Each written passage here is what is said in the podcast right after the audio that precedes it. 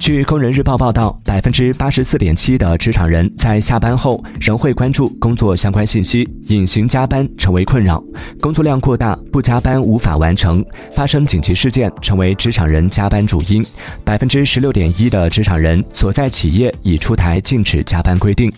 职场人加班现状调查报告二零二二指出，近六成受访者表示自身处于灵活机动加班机制中，他们的工作时间与私人时间并不分明。在表面看起来并没有高强度加班的模式下，被隐形加班困扰。